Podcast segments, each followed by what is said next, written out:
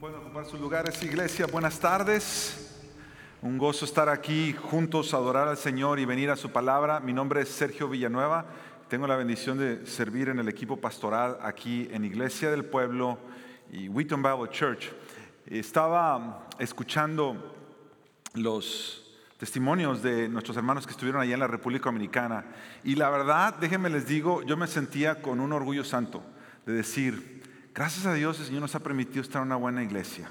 Mira, si tú nos estás visitando, y ya el pastor Carlos dio la bienvenida, y si tú estás buscando iglesia, yo te animo que te quedes con nosotros. Mira, por lo menos quédate tres domingos, porque en un solo domingo uno no puede saber si esta es la iglesia donde Dios me está llamando o no. Quédate tres domingos. Y después de tres domingos, pídele al Señor, Señor, tú me estás llamando aquí. Yo te puedo decir, después de escuchar este testimonio, y te digo, delante del Señor, eh, con un orgullo santo delante del Señor, pero muy contento, eh, esta es una buena iglesia. ¿Sabes por qué puedes, puedes saber que es una buena iglesia? Porque nosotros, como decíamos hace rato en el tiempo de la cena, reconocemos que Dios nos ha bendecido. Nos ha bendecido, somos ricos en gracias, somos ricos en misericordia. Pero también Dios nos ha bendecido de muchas otras maneras al estar juntos como familia aquí.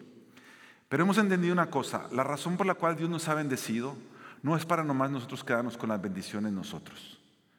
Cuando Dios nos bendice, Él nos bendice para bendecir a otros, para bendecir a otros. Y si tú estás en un lugar donde entiendes que, la, que no es que solamente Dios bendice a unos, y se lo quedan todo, sino hay un entendimiento de que todo lo que Dios nos da es para después bendecir a otros.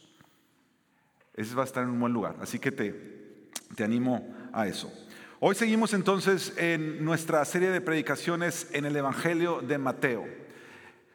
Hace semanas comenzamos la sección 10 y la sección 10 son los días finales del rey. Si tú te acuerdas, si has estado con nosotros en Iglesia del Pueblo, escuchaste hace varios domingos ya al pastor Aníbal decir que estábamos entrando en la última semana de Jesús.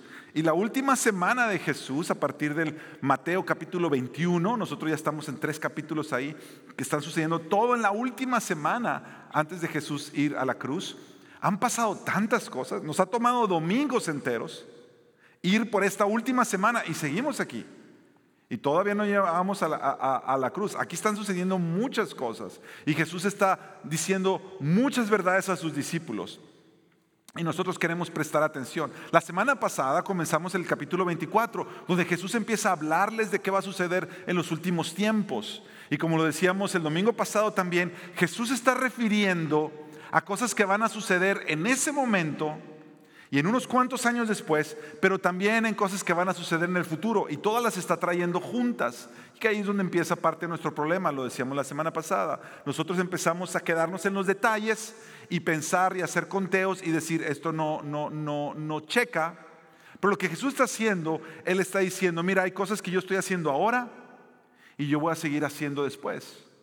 Pero la iglesia debe estar apercibida de lo que Dios está haciendo antes de este suceso que es la venida del Hijo del Hombre, la venida del regreso de Jesucristo. Como dijimos la semana pasada, este pasaje, todo este capítulo 24, habla de la destrucción del templo, ese templo hermoso que habían hecho los judíos y cuando los discípulos le dicen a Jesús, mira qué hermoso, y Jesús dice, mira, esto va a ser destruido todo, va a ser destruido todo. Y en el pasaje de hoy leímos cuando Jesús le dice, no pasará esta generación hasta que esto se cumpla. Y el templo, ese templo físico fue destruido en menos de 40 años, que es lo que es una generación más o menos. Una generación son como 40 años. 40 años después que Jesús dice esas palabras, ese templo quedó acabado. Pero había muchas cosas que se van a seguir cumpliendo a través de los años y las edades. Y ahí donde estamos tú y yo.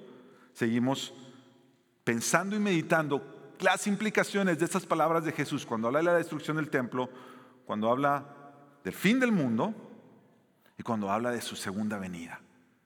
Y eso es lo que vamos a hablar hoy.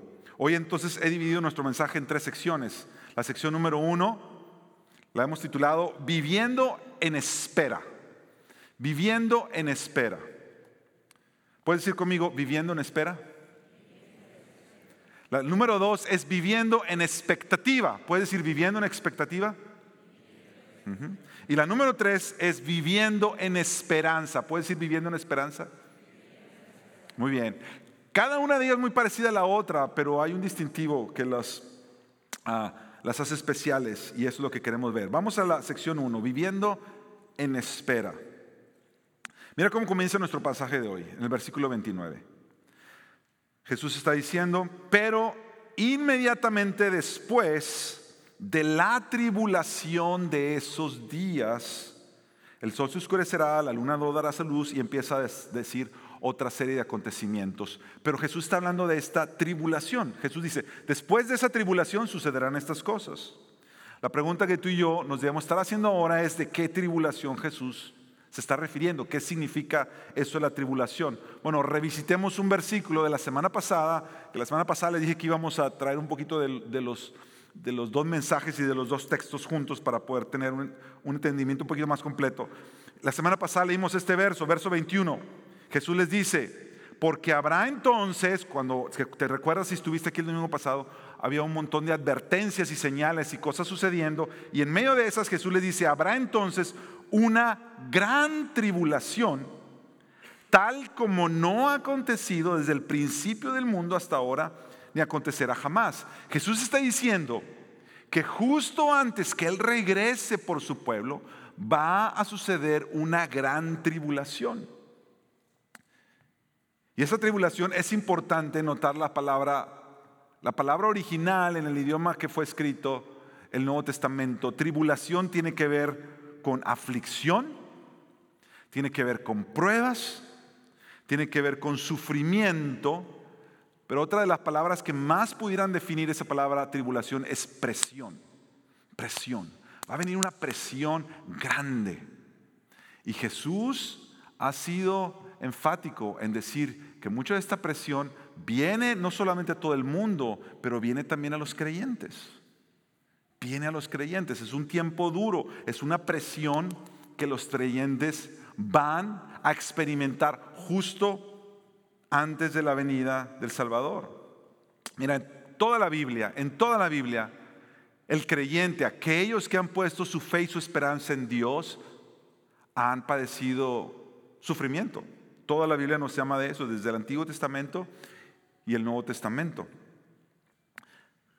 Pero Jesús dijo que este sufrimiento de los creyentes no es como todo el sufrimiento que han pasado antes. Este es un gran sufrimiento, una gran tribulación. Él está diciendo que las cosas, las cosas se van a poner duras, se van a poner difíciles. Ahora, cuando tú empiezas a leer lo que los teólogos, comentaristas y eruditos de la Biblia entienden de estos, cuánto va a durar este tiempo de tribulación, cuánto va a durar este tiempo de prueba, esta presión que el pueblo de Dios va a experimentar también. Mira, cuando tú sabes que la Biblia se, entiende trayendo todos estos pasajes juntos, tú no, tú no interpretas la Biblia solamente un versículo a la vez, Tú interpretas la Biblia cuando pones todo lo que la Biblia dice de sí misma. Entonces, los teólogos ponen todos los pasajes que nos hablan de cuando venga Jesús y este padecimiento, esta gran tribulación. Y aquí es donde nosotros, algunos creyentes, algunos, perdón, teólogos no se ponen muy de acuerdo y nosotros debemos ser cuidadosos porque hay distintas maneras que unos lo ven. ¿Por qué? Porque mucho del lenguaje que se usa cuando se habla de las cosas futuras, la Biblia le llama a, los teólogos, porque esa palabra no, aparece en la Biblia, escatología. Escatología es la palabra eh, así como grande que usan los teólogos para referirse a todas estas cosas. Y escatología simplemente tiene, significa las cosas futuras, lo que va a pasar en el futuro.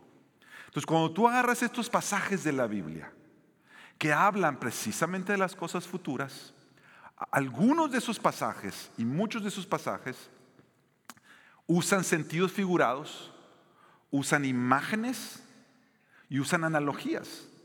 Y otros usan cosas que van a ser eventos históricos. Y es una combinación de las dos.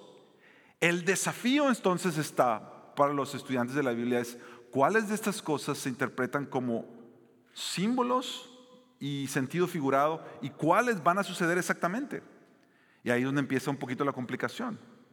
Porque hay algunas profecías en Daniel, por ejemplo, que hablan de una semana y se entendía que mucho de este lenguaje una semana tenía que ver con, un día tenía que ver con años.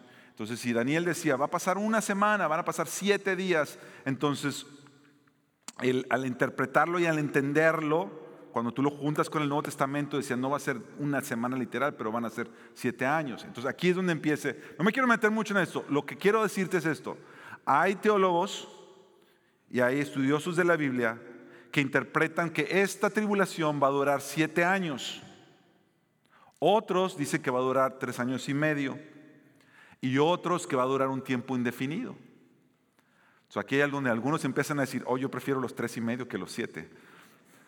Mira, ese no va a ser el punto, ahorita vamos a llegar al punto. Yo te voy a, quiero ayudarte, porque mira, esto puede ser tan fascinante, pero como dijimos la semana pasada, uno se puede perder en todos los detallitos y, las, y empezar a hacer especulaciones. Y de especulaciones empiezas a hacer creencias que dices, no, esto va a ser así, esto va a ser así. ¿Por qué? Es que yo lo vi en un video de YouTube. Y ahí es donde hay que tener cuidado. Lo que sí sabemos, y nos dice la Biblia claramente, es que esta gran tribulación va a ser señal de la segunda venida de Jesús. Mira el versículo 30. Cuando entonces aparezca eso, dijo Jesús, cuando venga la gran tribulación, entonces aparecerá en el cielo la señal del Hijo del Hombre. Y este es donde debe de ser nuestro enfoque. No tanto en cuánto tiempo vamos a sufrir, sino entonces quién va a venir a salvarnos. Mira, visitemos un pasaje de la semana pasada, también un texto, 27. Porque así como el relámpago sale del oriente y resplandece hasta el occidente, así será la venida del Hijo del Hombre. Este es Jesús mismo hablando. Y él está comparando su segunda venida a como cuando sale un relámpago. ¿Tú has visto cómo sale un relámpago? ¿Cuántos pueden predecir que va a salir un relámpago y dicen, esto va a salir en 3, 2, 1, ahora? ¿Cuántos pueden predecir eso? Ninguno de nosotros. El relámpago aparece de... Tú sabes que viene porque hay tormenta. Pero cuando menos lo esperas, ¡pum! Viene. Es más, lo ves y luego lo escuchas, ¿verdad? Porque la luz viaja más rápido que el sonido. tú ves el relámpago y después truena. Ni hay oportunidad de asustarte con el trueno para ver el relámpago. Es al revés. Y Jesús dice que cuando Él venga va a ser como un relámpago que lo va a iluminar todo. Es decir, nadie se lo va a perder. Nadie se va a perder este evento. Todo el mundo vamos a darnos cuenta que Jesús viene otra vez. Y aquí es donde empieza el llamado a los creyentes. Porque para el mundo, para aquellos que no conocen a Cristo y no están caminando como discípulos de Él, la segunda venida de Jesús va a venir de manera inesperada. Pero para el creyente, el creyente espera la venida de Jesús. El creyente está consciente de que Jesús viene otra vez y el creyente anhela que Jesús venga otra vez.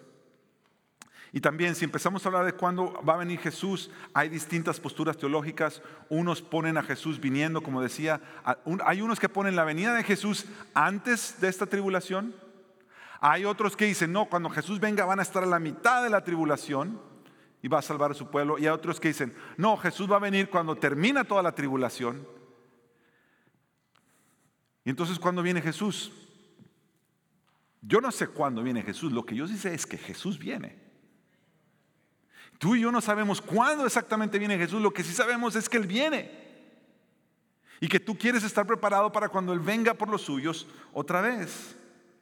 Mira, la realidad es en cualquiera de estas posturas que los teólogos puedan decir, y mira, y aún nosotros mismos, aquí en el equipo, en Iglesia del Pueblo, tenemos a veces distintas posturas de cómo vemos la segunda venida de Jesús. Uno lo entendemos de una manera y otros de otra, porque no es un tema esencial en la fe que tú debas de poner como prioridad. Porque uno dice, bueno, uno viene antes, otro después, pues está bien, lo que debemos, lo que debemos estar de acuerdo no es si viene antes o después, pero que Él viene. Eso todo creyente lo cree, que Él viene. Y la realidad es que en cualquier postura que tú llegues a tener, si Jesús viene aquí, o Jesús viene acá, o Jesús viene acá, cualquier postura, en cualquier postura, el creyente está llamado a esperar. Estamos llamados a esperar. Esperar pacientemente, esperar intencionalmente. Y la pregunta es, ¿qué sucede y qué hacemos con nuestras vidas mientras esperamos? Mira, esta semana, como yo estaba estudiando esto, yo estuve muy paciente, pues, perdón, muy pendiente de los momentos en los que me tocó esperar. En diferentes lugares donde estuve, me tocó esperar algo. Y yo estuve muy pendiente de qué yo hacía mientras yo esperaba. Y yo me di cuenta de una cosa, que a ninguno nos gusta esperar. Mira, gente que me conoce y hay algunos que dicen, ay Sergio, él es muy paciente, es muy paciente. Yo creo que yo puedo ser paciente, no sé. Mi esposa les puede decir si soy paciente o no. Lo que yo sí sé es que no me gusta esperar. Porque a nadie nos gusta esperar. Y menos en los tiempos que vivimos, donde todo es rápido. Y no nos gusta esperar, aunque a veces sea necesario esperar. Hace poquito estábamos hablando con alguien eh, aquí en las oficinas de la iglesia, nos estaba contando que había ido a ver al médico y que el doctor se tardó como una hora en salir. Y que esta persona estaba ahí esperando, esperando, esperando, esperando. Y ya se sentía desesperada. Y yo le dije, ¿tú te has preguntado por qué a los que están esperando al médico se les llama pacientes? Porque tienes que esperar. Porque literalmente estás a merced del médico, que él venga a atenderte en tu necesidad. Entonces, ¿qué puedes hacer? Pues esperar, como paciente, pacientemente. Déjame te, cuento algo que me pasó esta semana. Quedé de verme con alguien ah, y no llegó. Eh, no es alguien de aquí de la iglesia, para que no empiecen a pensar, era alguien de otra iglesia alguien de otra iglesia con quien me iba a ver para desayunar. Y, bueno, yo mandé unos mensajes, no me lo respondieron, ya con eso sospechaba, pero dije, yo voy a estar ahí. Entonces estuve ahí ah, y no llegaron. Me quedé ahí solito, me dejaron plantado. ¿Y sabes qué me di cuenta? Que yo estoy esperando y como no saqué nada, o sea, no traje ni mi nota, ni dije, por lo menos me, pongo aquí a, a leer o a, estaba así, nomás traía mi teléfono. Eh, al principio te dicen, ¿estás esperando a alguien? Y le dices, sí, pero entonces no te sirven nada, bueno, por el puro café. Y entonces después pasan 15 minutos y pasan 20 minutos. Entonces, ¿en qué momento dices, o me voy así nomás con el café, o si ya vine hasta acá, pues de una vez desayuno? Y, y yo me di cuenta de una cosa, que yo no sabía qué hacer, porque entonces me quería poner a ver entonces mi celular.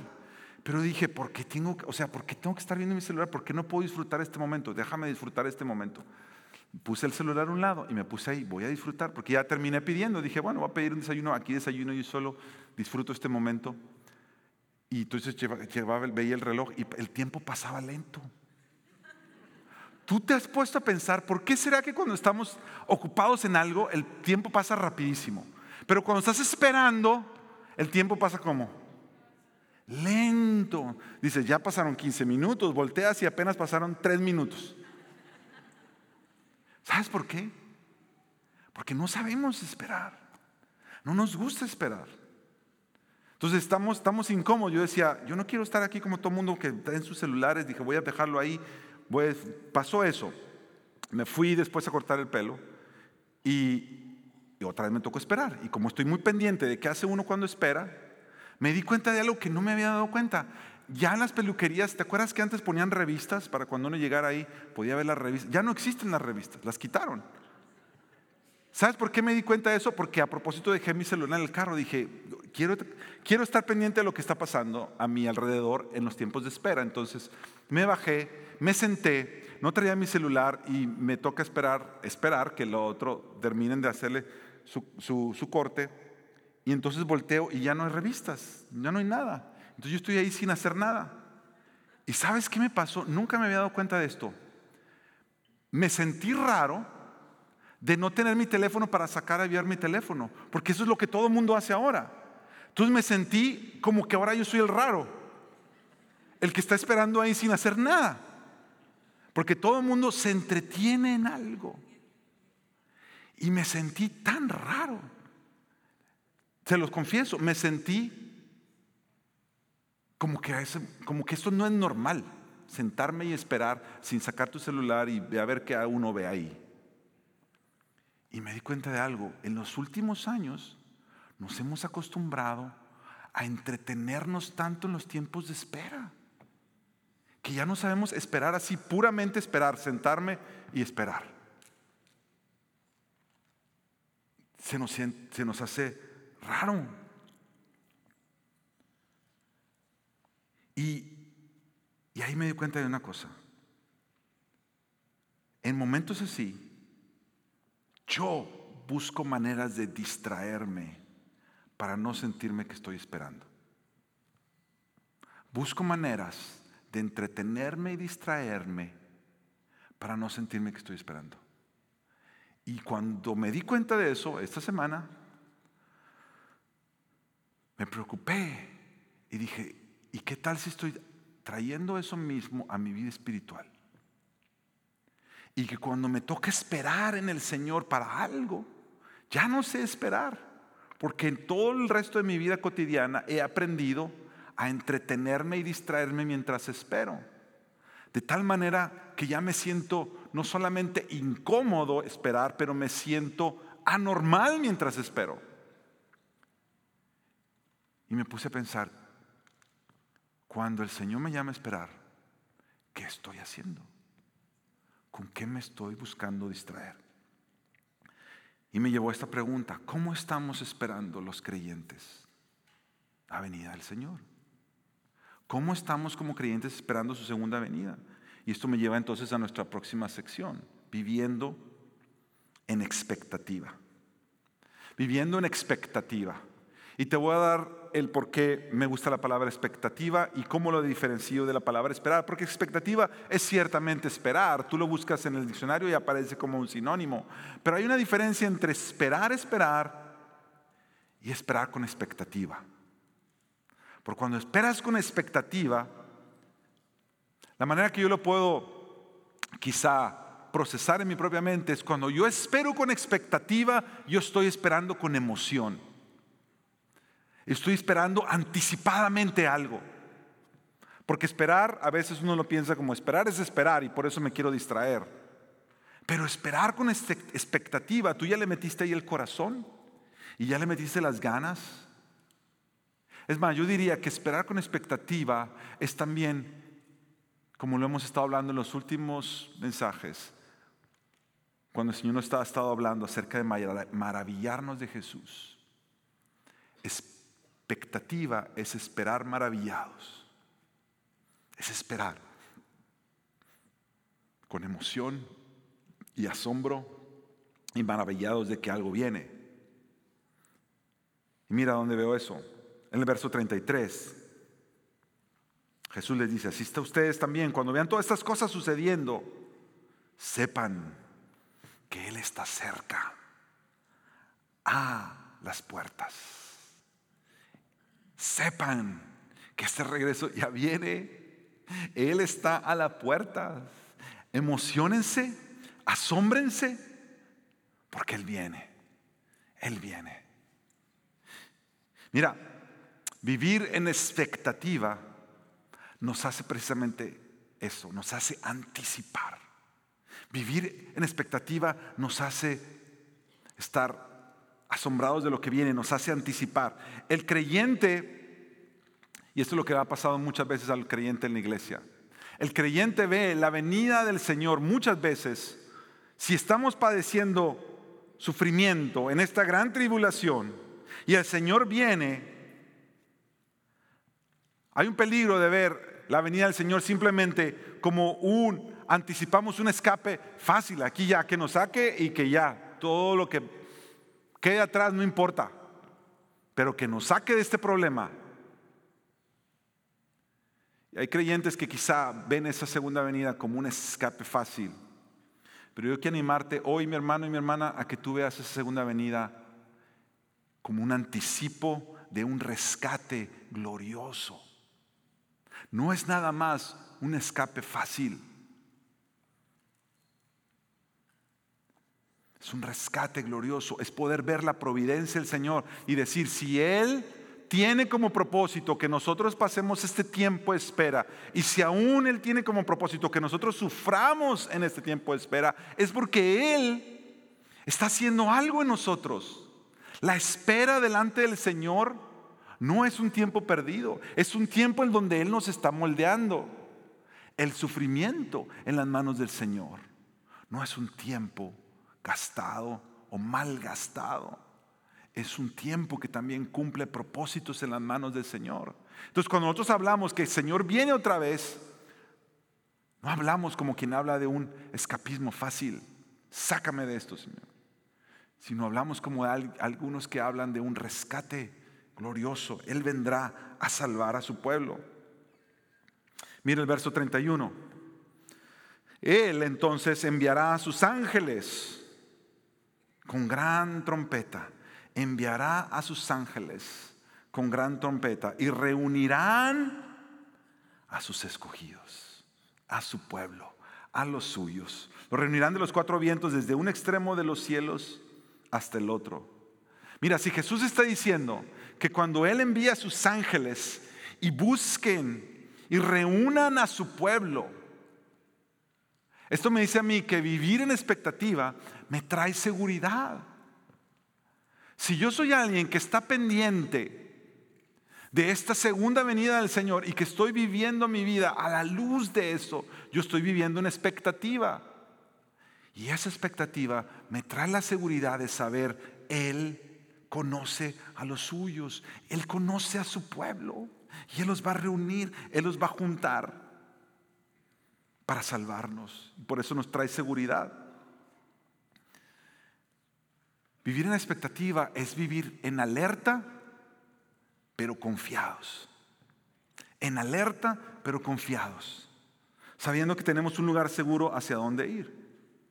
Es como cuando viene una tormenta y suena la alarma.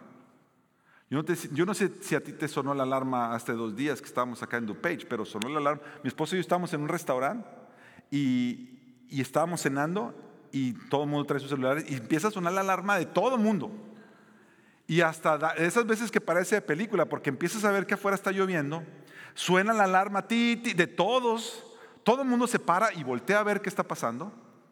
Y es más, hasta las señoras que estaban ahí a un lado, las señoras de nuestra, porque uno lo ve, agarra el teléfono rápido y dice, alarma, puede venir un tornado que viene para DuPage, tarará. Y entonces uno dice, wow, está lloviendo fuerte. Las señoras que estaban a un lado dijeron, vámonos corriendo al bar, dijeron, dijeron las señoras, vámonos para allá. Y entonces eh, dijimos, ¿qué hacemos? Y entonces todavía no estaba tan fuerte en donde estábamos.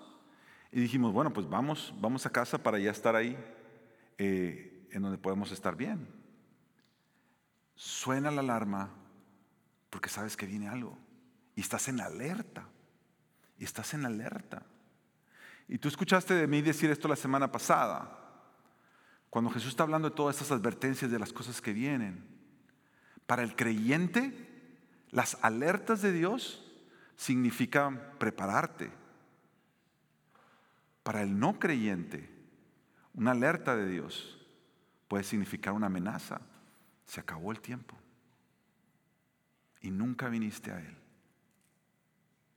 Para el creyente las alertas de Dios son advertencia, para el no creyente las alertas de Dios son amenaza.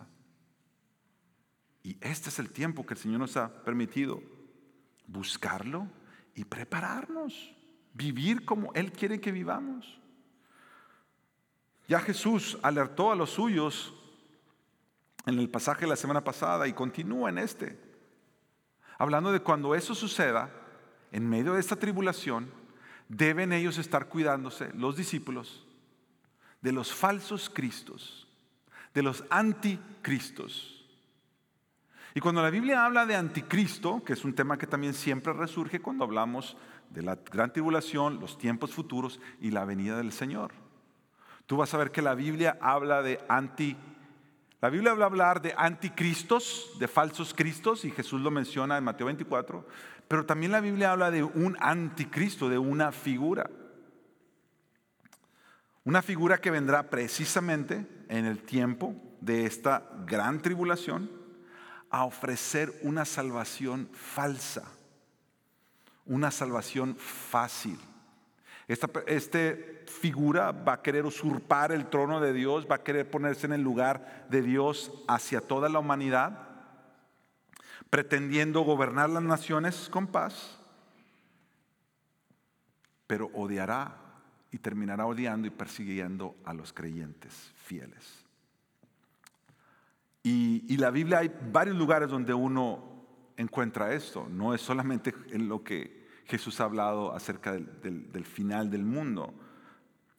Pablo le a los tesalonicenses y les dice que cuando estas cosas pasen, en 2 de Tesalonicenses 2, les dice, mis hermanos, que nadie los engañe en ninguna manera, porque no vendrá esta venida del Señor sin que primero venga la apostasía. Y la apostasía es cuando muchos renuncian a la fe y se ha revelado el hombre de pecado, el hijo de perdición. Este es es otra manera de llamarle a esta figura de anticristo, el hijo de perdición, alguien que va a venir a, querer burlarse de Dios y engañar a todos los que pueda. En Apocalipsis, eh, el apóstol Juan le, le, llama la bestia. Una vez más, esta figura que vendrá con arrogancia, blasfemia, y va a poder tener un cierto control o un completo control, según entendemos, de las naciones. ¿Sabes lo interesante de todo esto? Que a la vez que, que yo estaba leyendo sobre precisamente los tiempos finales, tú y yo estamos viviendo tiempos donde muchas de las cosas que estamos viendo a nuestro alrededor en las noticias, ya uno puede ver, se están preparando mucho de que la gente quiere, literalmente quieren que haya un solo gobierno en todo el mundo. Los, los presidentes están hablando de eso. Hay una agenda en las Naciones Unidas donde ellos están buscando, terminando la década, unificar cosas y ellos quieren establecer cada vez más. Y no estamos hablando de algo que te encuentras ahí. Tú vas a la página de las Naciones Unidas y tú puedes ver ahí la agenda que tienen y lo que quieren que las naciones pasen. Y todo va encaminado hacia esta globalización, todos mismos gobernados bajo el mismo sistema. Cada vez más lo vemos, lo vemos suceder a nuestro alrededor, ahora mismo. Y cuando uno empieza a hablar de estas cosas, dice que muchos adorarán a esta bestia, lo dice Juan en el capítulo 13 de, Apocalipsis, porque se le va a dar autoridad sobre las naciones de la tierra y este figura va a querer usurpar el trono de Dios y que lo vean como el Salvador. Y esto es donde aquí a mí me preocupa, sobre todo, sobre todo para aquellos que tienen un conocimiento de decir, sí, yo creo en Jesucristo como el Hijo de Dios, pero, pero no nutres tu alma con la verdad de Dios. Tienes, ah, la Biblia llama también a algunos que tienen comezón de oír, como que quiero que me digan cosas buenas, quiero que me digan que el futuro va a estar bien. Y entonces cuando vienes y hablas, ok, vamos a ver qué dice la Biblia, y dices, no, es que a mí esas cosas no me gustan, como que me ponen un poquito nervioso.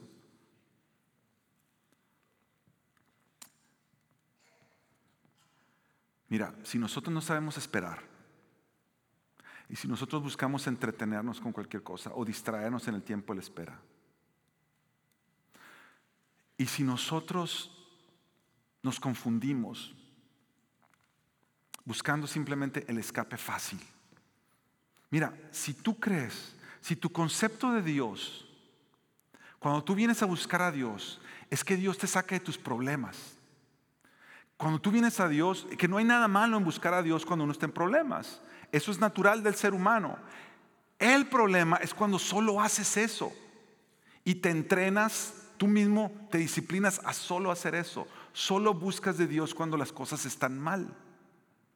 Y vienes a Dios a que te arregle, viene a Dios a que te arregle, vienes a Dios a que te arregle. Como el mecánico que le suena algo del carro y se la llevas. Tú no tienes una relación con un mecánico, no es como tu amigo, tú le invitas a cenar, no, al mecánico tú lo vas y lo ves cada vez que tienes problemas con el carro. Si tú vienes a Dios, cada vez que tienes problema en tu vida, a que Él te lo solucione y te lo resuelva. Ese es el peligro. ¿Qué va a pasar? Cuando de verdad la presión esté en todo el mundo y venga alguien que te dé la oportunidad de sacarte de tu problema y que tenga la apariencia de Dios, ¿qué tú vas a hacer? Si te acostumbraste tu alma todo el tiempo a que Dios es el que me saca del problema. Y cuando parezca esta figura, que aparentemente va a ser muy buena ante los ojos de todos, y que te esté ofreciendo sacarte de tus problemas de manera fácil, ¿qué tú vas a hacer? Ese es el peligro. Ese es el peligro de que tú no vengas a, Dios por quien Él es y vengas a Jesús por quien Él es. No solamente porque me saques de mis problemas, pero por quien tú eres, Señor, porque yo quiera alinear mi vida contigo y rendirme a tus propósitos y aprender a buscarte, no solo cuando estoy en problemas que me saques, pero perseverar aún en el sufrimiento, cuando yo sepa que tú estás permitiendo esto con un propósito, y si me sacas o no me sacas, yo quiero aprender, yo quiero aprender.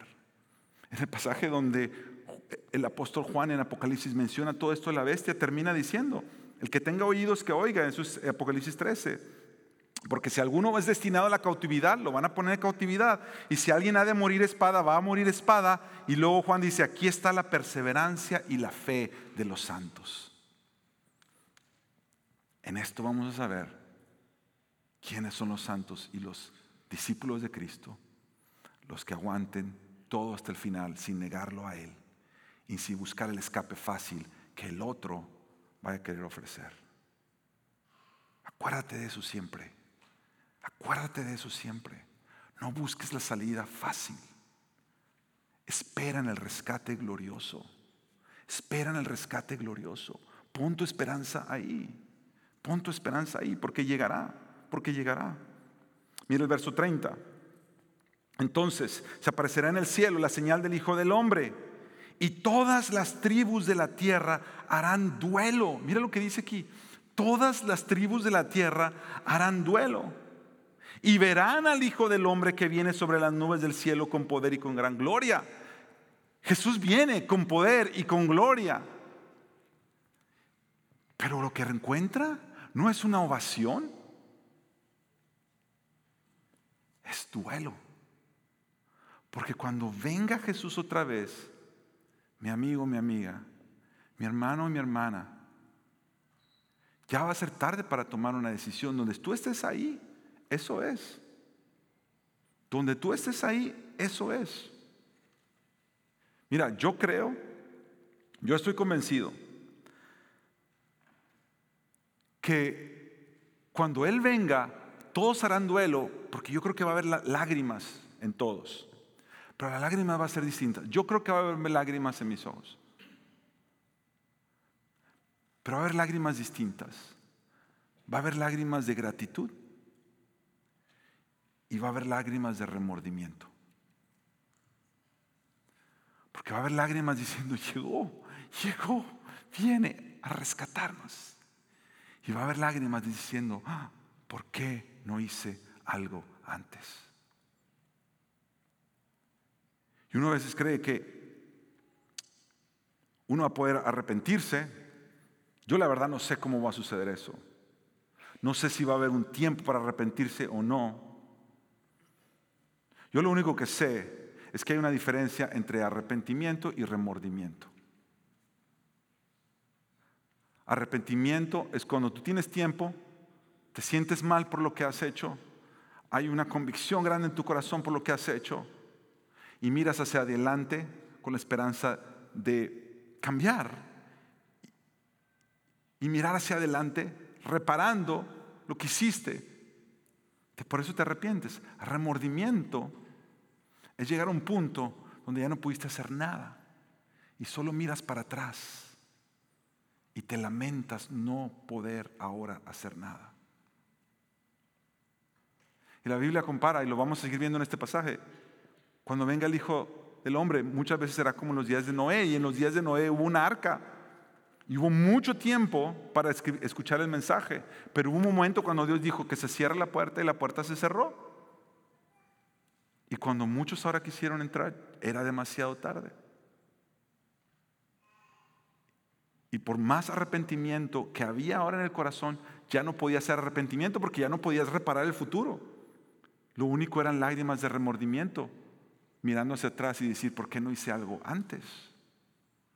Tú no quieres llegar al final de tu vida. Mira, yo no sé si todos los que estamos aquí vamos a ver esto con nuestros ojos. A lo mejor todos veremos la muerte y Jesús vendrá todavía después, no sé.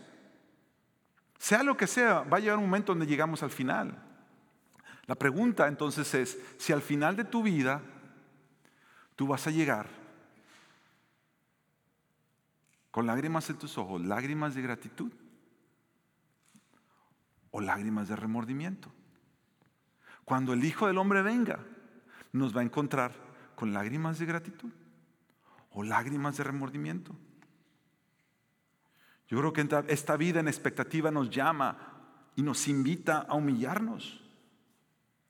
Porque la vida del cristiano es una vida de arrepentimiento ahorita, todos los días, mirando hacia adelante, siendo transformados por Él. No esperando a que tengas un momento a ver si cansas de arrepentirte al final. Eso es lo que Jesús está haciendo, de eso se te llama de de eso se trata sus advertencias y su alarma. Y terminamos entonces con la última sección. Viviendo en esperanza. ¿Cómo nosotros como creyentes? En esta espera vivimos con expectativa, esperando en Jesús, asombrados por Jesús, maravillados por Jesús, viviendo una vida de humildad, viviendo una vida confiada en Él y en esperanza. Déjame leerte una vez más el verso 30 y hacer énfasis en el final. Entonces aparecerá en el cielo la señal del Hijo del Hombre y todas las tribus de la tierra harán duelo y verán al Hijo del Hombre que viene sobre las nubes del cielo con poder y gran gloria. Yo no sé si tú has visto alguna vez la serie del Señor de los Anillos y las películas del Señor de los Anillos que fueron escritas por un creyente. Tolkien fue un hombre creyente que él quería escribir una saga ficticia que de alguna manera tocara elementos de la vida de los creyentes. El Señor de los Anillos tiene que ver con eso. Y, y el libro que él escribe, cuando se culmina toda esta historia, que él comienza con el Señor de los Anillos, anillos se llama precisamente El Retorno del Rey. Y si tú has visto la película El Retorno del Rey, te acordarás que hay una escena épica al final de la película donde el ejército del maligno está avanzando hacia las dos torres, hacia la torre donde están todos, el, pueblo eh, eh, escondidos, refugiándose, y el ejército maligno avanza, avanza y ya empiezan a, tumbar las puertas y hay una gran oscuridad en el cielo. Y de pronto se abre el cielo. Y si ya lo has visto, tú te acuerdas cómo se abre el cielo y viene el ejército de los buenos el rey que habían, se habían olvidado de él, viene ahora. Y la manera que, la manera que eso está hecho todavía no le llega, no le llega ni un milímetro a lo que será en verdad. Yo creo, mira, yo no sé, en este punto yo no sé si nosotros Vamos a ver el comienzo de la tribulación o la mitad de la tribulación o el final de la tribulación, no sé. Pero mi esperanza no está en escaparme de la tribulación. Mi esperanza está en que el rey viene a rescatarnos. Que el rey viene a rescatar a los suyos. Y que cuando Él venga, vendrá con poder y gran gloria. Y el Hijo de Dios vendrá triunfante, como lo muestra en Apocalipsis, con una espada de dos filos en sus manos y sonará la trompeta y todo mundo se dará cuenta de que el rey viene. Todos los que todos los que se burlaron, sí, sí, dale gloria a Dios por eso. El rey viene. El rey viene. Todos los que se burlaron. Dice la Biblia que entonces harán lamentación porque dijeron, "Mira, esto era verdad." Esto era verdad. Quiero terminar con un pasaje en Pedro, porque Pedro es un pasaje. La carta que Pedro escribe, se le escribe a cristianos que estaban justo en medio de la persecución de aquellos tiempos. Acuérdate, lo que Jesús les dijo que venía, ya venía en aquel entonces iba a seguir viniendo y entonces vendría con mucha más fuerza al final. Pero siempre ha estado esa persecución. Cuando Pedro escribe la segunda carta, los cristianos están padeciendo persecución y están sufriendo mucho. Y Pedro les escribe estas palabras. Ante todo, sepan esto, que en los últimos días vendrán burladores con su sarcasmo, siguiendo sus propias pasiones y diciendo, ¿dónde está la promesa de su venida? Porque desde que los padres durmieron, todo continúa tal como estaba desde el principio de la creación. Pero amados, dice el verso 8, no ignoren esto, que para el Señor un día es como mil años y mil años como un día. En las manos del Señor están los tiempos, no se preocupen de eso. El Señor no se tarda en cumplir su promesa, según algunos entienden la tardanza, sino que es paciente para con ustedes. Mira esto, hermano, hermana, amigo, amiga, no queriendo que nadie perezca, sino que todos vengan al arrepentimiento. Tú te das cuenta de que aquellos que se quejan de que no que Él iba a venir, ¿por qué se tarda tanto? Él se está tardando tanto por paciencia a ellos mismos. A ver si llegan a arrepentirse. Si el Señor se está tardando, es por paciencia a que se arrepientan los que no se han arrepentido, incluyendo quizá algunos de aquí. Si tú no te has arrepentido, el tiempo de arrepentimiento es hoy, no mañana. Y el verso 13 termina con eso. Pero según su promesa, nosotros esperamos nuevos cielos y nueva tierra en los cuales mora la justicia. Según su promesa, nosotros esperamos.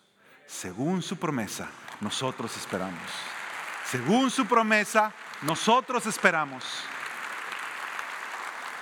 Y quiero que terminemos orando y que terminemos orando de esta manera, porque en medio de tu espera y en medio de mi espera, tenemos que confesar que no sabemos esperar. Pero la manera de ser salvos, de no saber cómo esperar, es mirar a la cruz.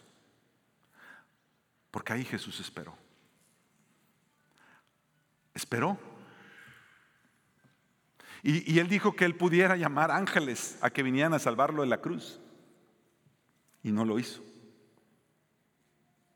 Ahí esperó hasta el punto que dijo, Dios mío, ¿por qué me has abandonado? Jesús en la cruz esperó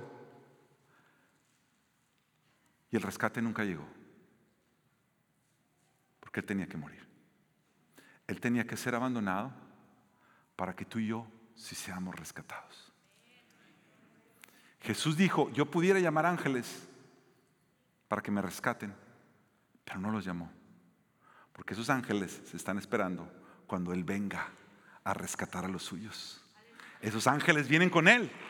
Esos ángeles vienen con Él como lo leímos. Porque según su promesa, nosotros esperamos en Él. Jesús, nosotros confesamos que no sabemos esperar. Confesamos que fácilmente nos distraemos. Confesamos que fácilmente buscamos la escapatoria fácil, que alguien me saque el problema. Señor, por favor, tú quisieras, por la gracia de tu nombre y por tu Espíritu Santo, entrenarnos a no ser así. Discipularnos a no ser así, fórmanos a no ser así, Señor, porque no queremos, si nos toca llegar a vivir esa tribulación, que venga alguien, nos presente una salida fácil y nosotros nos vayamos corriendo, creyendo que eres tú. Guárdanos de eso desde ahora, desde ahora.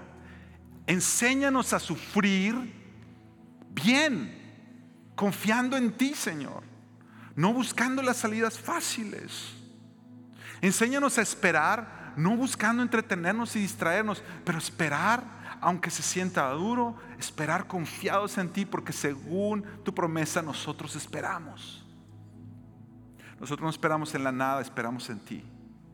Permítenos esperar con expectativa de que tú estás con nosotros hoy, de que tu providencia nos abre camino, de que tu Espíritu Santo nos va formando y nos va enseñando Queremos vivir la vida con expectativas santas, Señor. Y confiar que hay un rey, hay un gran rey que viene que viene por su pueblo, que viene por su pueblo. ¿Qué tal si nos ponemos de pie y, y proclamamos esa venida? De ese gran rey que viene por su pueblo. Mira, ábrele tu corazón a Él. Si tú no le has rendido tu vida a Cristo, quizás es el momento que puedes arrepentirte y decirle, Rey Jesús, ven a mi vida hoy. Sálvame, hazme parte de ese pueblo, el cual tú vendrás a buscar y a llevar contigo.